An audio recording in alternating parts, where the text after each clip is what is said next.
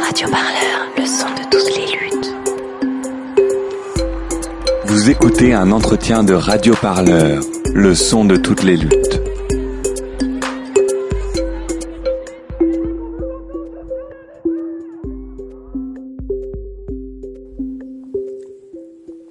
Bonjour Yann, merci d'être avec nous sur Radio Parleur pour nous présenter votre documentaire sur les violences policières qui s'appelle donc À nos corps défendants. Alors Yann, vous êtes membre fondateur du collectif Désarmons-les qui a été lancé en 2012 afin de visibiliser et lutter contre les violences d'État. Euh, ce documentaire, c'est donc votre premier documentaire et vous avez choisi de donner la parole aux habitants et habitantes des quartiers populaires qui sont violentés et blessés par la police depuis des décennies. Alors, euh, contrairement aux documentaires classiques, ici, pas de sociologue, pas d'historien, pas de journaliste, simplement des habitants qui sont très souvent des hommes d'ailleurs, euh, qui sont victimes de ces violences policières qu'on cherche à cacher. Tout d'abord, j'aimerais vous demander pourquoi vous avez choisi de réaliser ce documentaire. Alors, au départ, c'était pas un choix a priori, c'était pas un projet en soi. C'est-à-dire que, euh, étant dans cette lutte depuis des années, il y a certaines occasions, je, prenais ma caméra et du coup, euh, en vrai, j'ai commencé par faire des entretiens avec des personnes mutilées euh, il y a quelques années déjà, à partir de 2013 si je ne me trompe pas. Et, et ce n'était pas dans le but de faire un film. Et puis, à partir de 2016, il est apparu l'idée de, voilà, de, de, faire un film sur, sur ce sujet-là, qui était en plusieurs épisodes et qui ne s'axerait pas sur les violences en manifestation, parce que je trouvais que c'était un sujet qui était non seulement très évoqué, voire parfois trop évoqué par rapport à d'autres euh, aspects des violences policières des violences d'État. Et aussi parce que, euh, que j'avais envie de mettre en avant euh, les violences policières dans les quartiers populaires avant tout, parce que c'est un peu pour moi l'origine, c'est un peu le terrain d'entraînement, le laboratoire du racisme, du racisme et des violences policières. Et comment le projet est né ben c'est, Je crois que par la force des choses, en fait, c'est à un moment donné, j'ai voulu rendre, euh, pas hommage, mais rendre, euh, donner la parole aux personnes que j'ai rencontrées depuis 2012, en fait. Est-ce que les gens se sont livrés facilement? Parce que beaucoup parlent à visage découvert. Est-ce qu'ils n'ont pas eu peur de représailles ou de critiques? Alors, ce que j'essaye de préciser toujours, c'est ce que je fais d'ailleurs quand j'introduis ce film euh, au, moment des projections, c'est de dire que les personnes qui interviennent dans le film, avant toute chose, c'est des personnes euh, qui ont un, il n'est même pas question qu'ils aient accepté ou non de donner leur parole, puisque je suis pas arrivé comme journaliste, je suis arrivé comme une personne qui, qui fréquente depuis des années, qui les a accompagnés dans une certaine mesure, dans leur, euh, leur combat de tous les jours. Quoi. Du coup, c'est des personnes qui, pour la plupart, euh, que je connaissais bien avant de faire ce film. Alors, vous parlez beaucoup des corps, c'est d'ailleurs le titre de, de, votre documentaire, donc vous parlez de la domination des corps, de la mutilation des corps, du contrôle des corps. Pourquoi avoir choisi cet angle?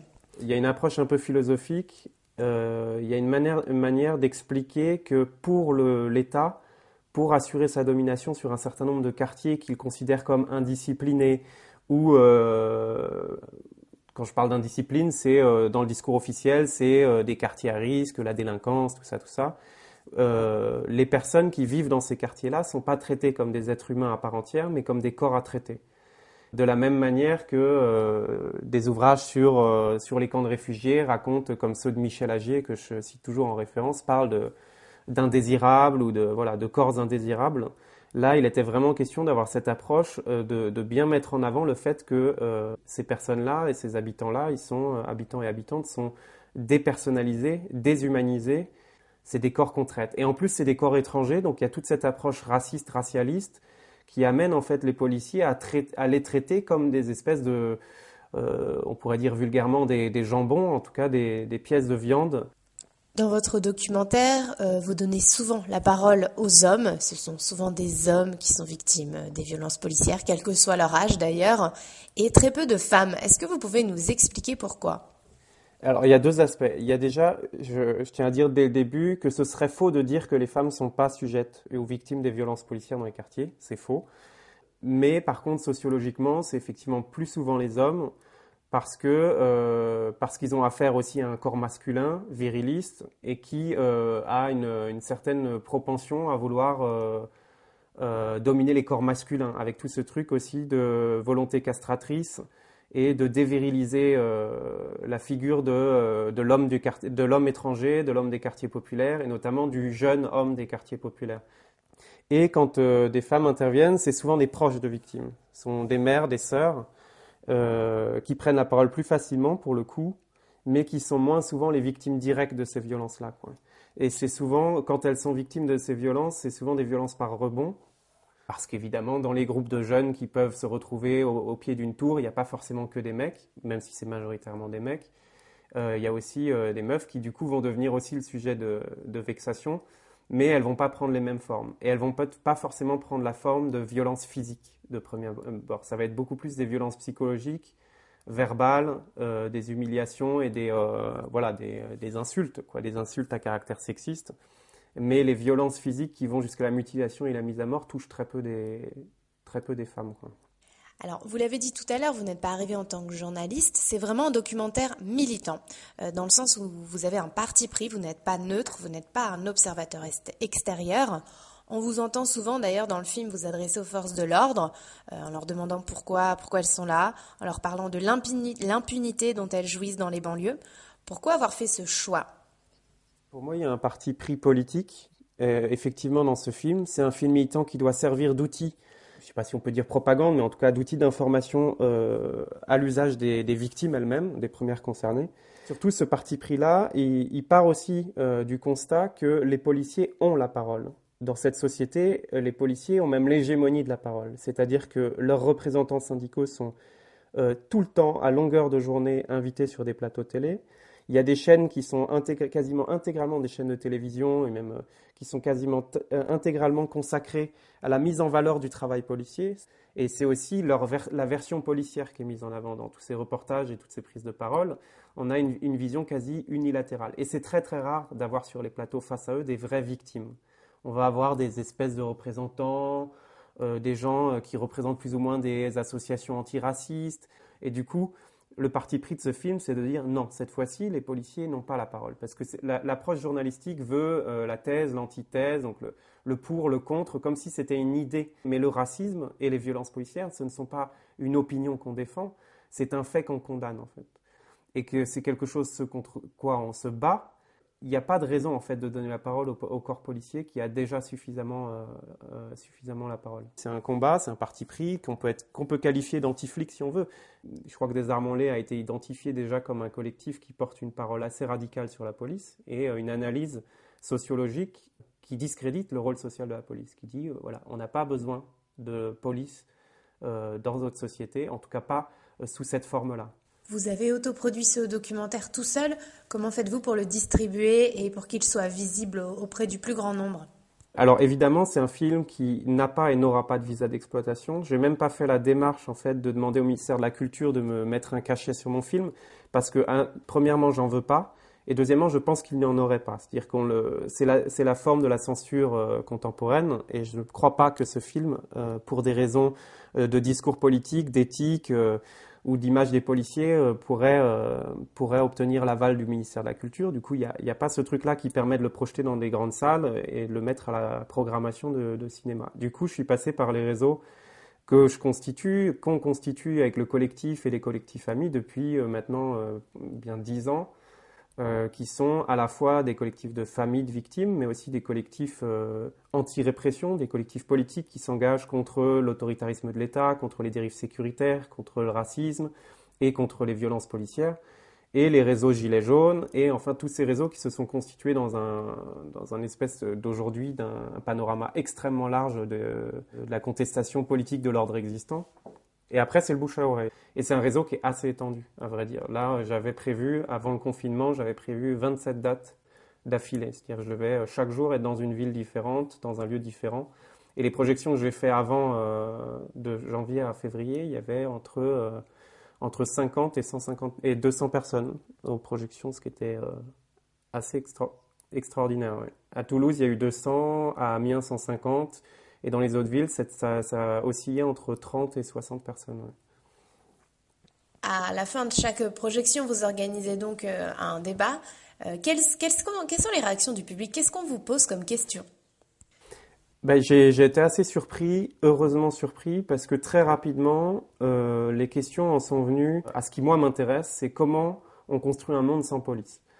Et donc la question de l'abolition de la police, elle est arrivée en filigrane assez rapidement dans les débats, y compris dans des villages. Euh, où, euh, où, certaines personnes, avant d'être dans les Gilets jaunes, votaient Rassemblement national. Donc ils apportaient cette question avec euh, un peu de maladresse. Ça veut dire c'était plutôt sous forme de oui, mais quand même, on peut pas nier qu'il y a de la délinquance, on peut pas nier qu'il y a des jeunes qui font peur dans les cités, qui, qui occupent le terrain, etc., etc. Donc une approche un petit peu à la fois avec, remplie de préjugés, à la fois à partir de réalités vécues mais qui disait bon, euh, on a de l'empathie pour les personnes qui parlent dans votre film, on comprend que cette situation est très dure et, euh, injuste, mais qu'est-ce qu'on fait? Qu'est-ce qu'on met en place pour ne pas avoir besoin de la police? Et comment est-ce qu'on cesse d'avoir ce réflexe systématique quand on a un problème de voisinage d'appeler le 17 euh, C'est un des travers de notre société. Et du coup arrive la question de l'abolition de la police. Ce n'est pas le premier documentaire sur les violences policières. D'ailleurs, vous-même, vous donnez une liste de certains films à la fin de votre site internet. Euh, on pense notamment récemment aux Misérables. En quoi vous vous différenciez euh, des autres films et qu'est-ce que vous avez voulu apporter avec votre travail? Bah, Moi, j'ai trouvé que les autres films ont toujours cette euh, volonté de d'excuser le policier, d'excuser le geste de policier ou de l'expliquer d'une certaine manière. Et notamment Les Misérables le fait et ça m'a pas mal choqué. Mais après, je n'irai pas plus loin dans la critique du film. Mais c'est des choses que moi, j'ai pas j'ai pas apprécié dans d'autres films euh, où euh, le policier est humanisé à travers le film. C'est-à-dire qu'on finit quand même par avoir de l'empathie pour le policier et presque comprendre ce geste. Jusque dans Les Misérables où à la fin, juste pour un exemple, la dernière scène du film Les Misérables, c'est le jeune qui a été victime de violences policières qui s'apprête à acheter un cocktail Molotov sur les policiers. Et dans cette scène qui finit, qui termine le film, la première pensée qu'on a, c'est si le policier tire, il n'a pas eu le choix. Et quelque part, ça justifie, ça légitime tout ce que nous on combat, en fait, tout ce que nous on combat depuis des années, c'est-à-dire l'argument de la légitime défense, que si le policier utilise son arme de service, c'est qu'il n'a pas le choix.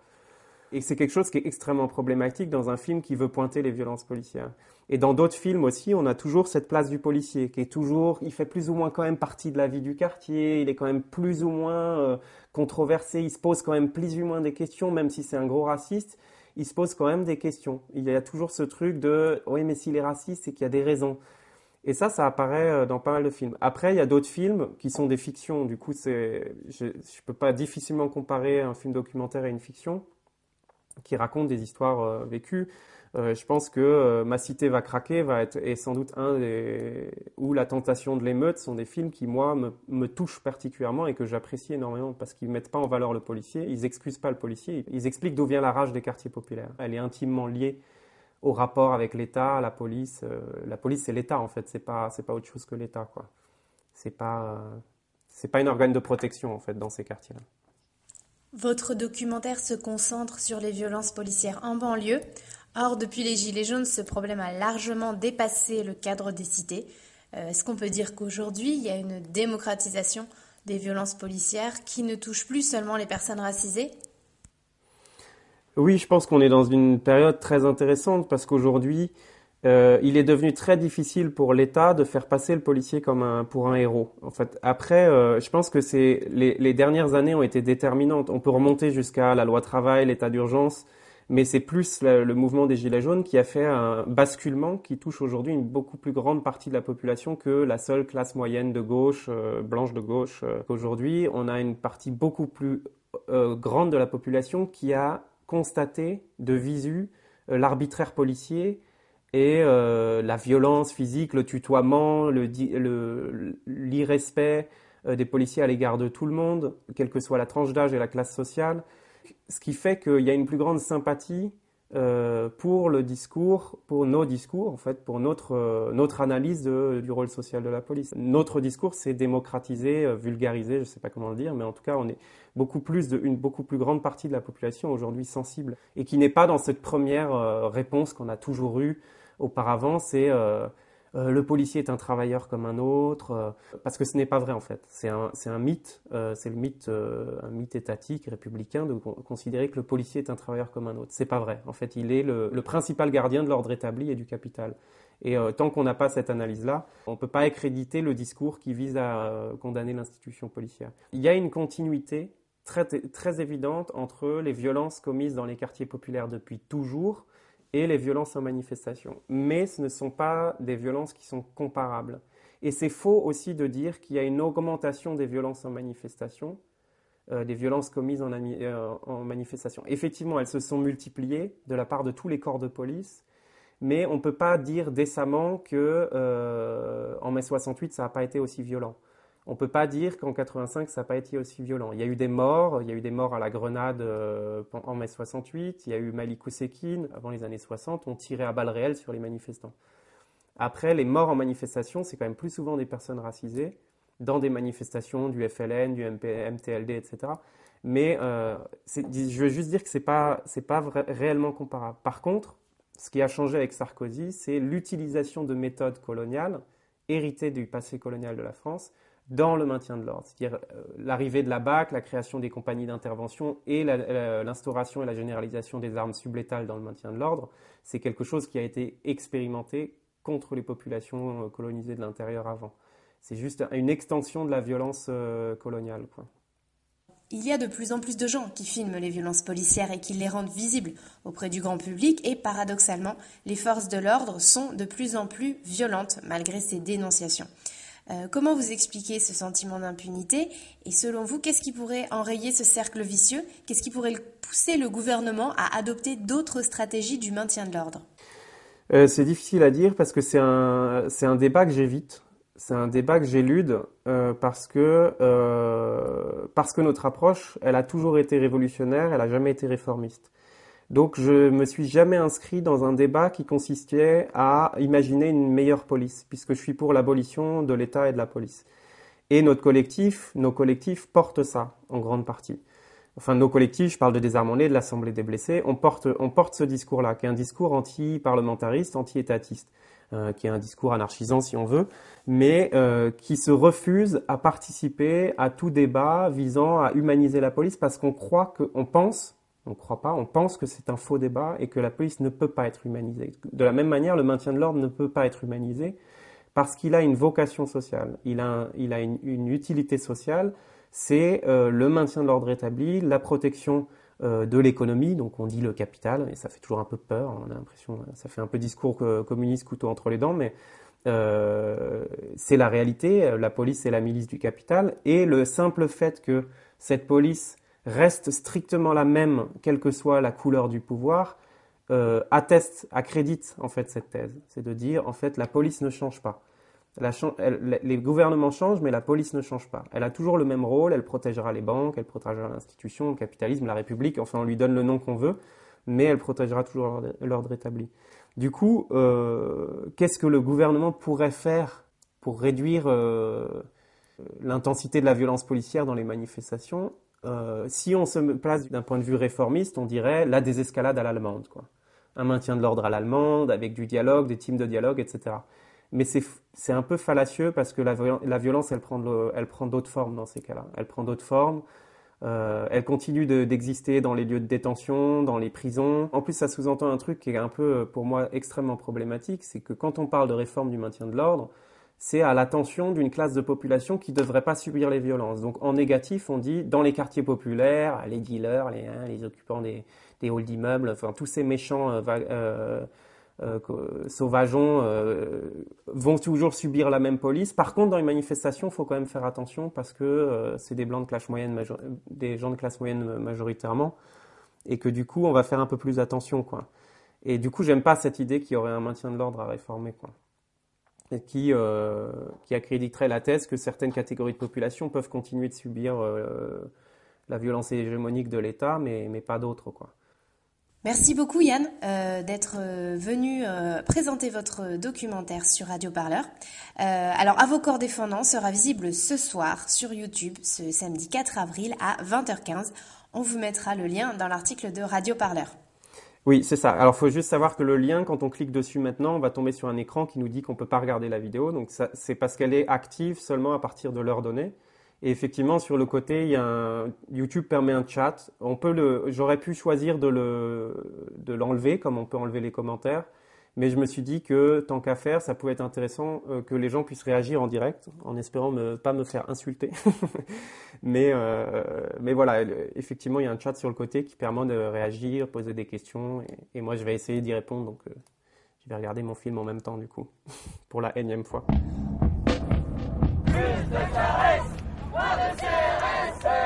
Pensez les luttes avec Radio Parleur. Conférences, émissions, entretiens enregistrés par nos soins.